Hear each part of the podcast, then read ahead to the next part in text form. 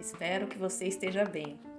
A nossa aula de hoje é sobre processo colaborativo, arte pública, mediação cultural e monumento histórico.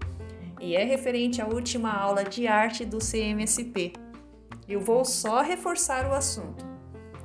No processo colaborativo, o próprio nome já diz, processo onde todos colaboram, existe muita troca, conversa, pesquisa e cada um traz as suas experiências pessoais, habilidades, trabalhando juntos e aprendendo uns com os outros, sem hierarquia. Ou seja, não existe um líder.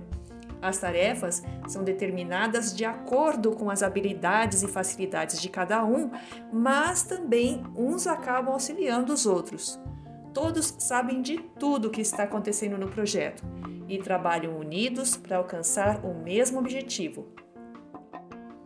Quando se fala em arte pública, no sentido literal, seriam as obras que pertencem aos museus e acervos ou os monumentos nas ruas e praças que são de acesso livre, como as esculturas e grafites, que podem ser admiradas por qualquer um que esteja passando por aquele local. Na mediação cultural, que já foi comentado com vocês, se caracteriza pela escolha do público-alvo e ações que deve tomar para organizar um evento cultural, pensando o que se pretende alcançar com esse trabalho o que é esperado que as pessoas levem desse encontro com a arte. Para isso, a mediação precisa estar atenta ao que o público conhece sobre aquele assunto e o que se quer comunicar para poder alcançar o seu objetivo, fazendo assim um diálogo entre o público e a arte.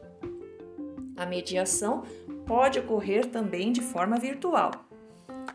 E para finalizar, o monumento histórico é toda a obra, sendo prédio, escultura, pintura, que remete a um determinado período e conta uma parte da história de um povo ou de uma cidade.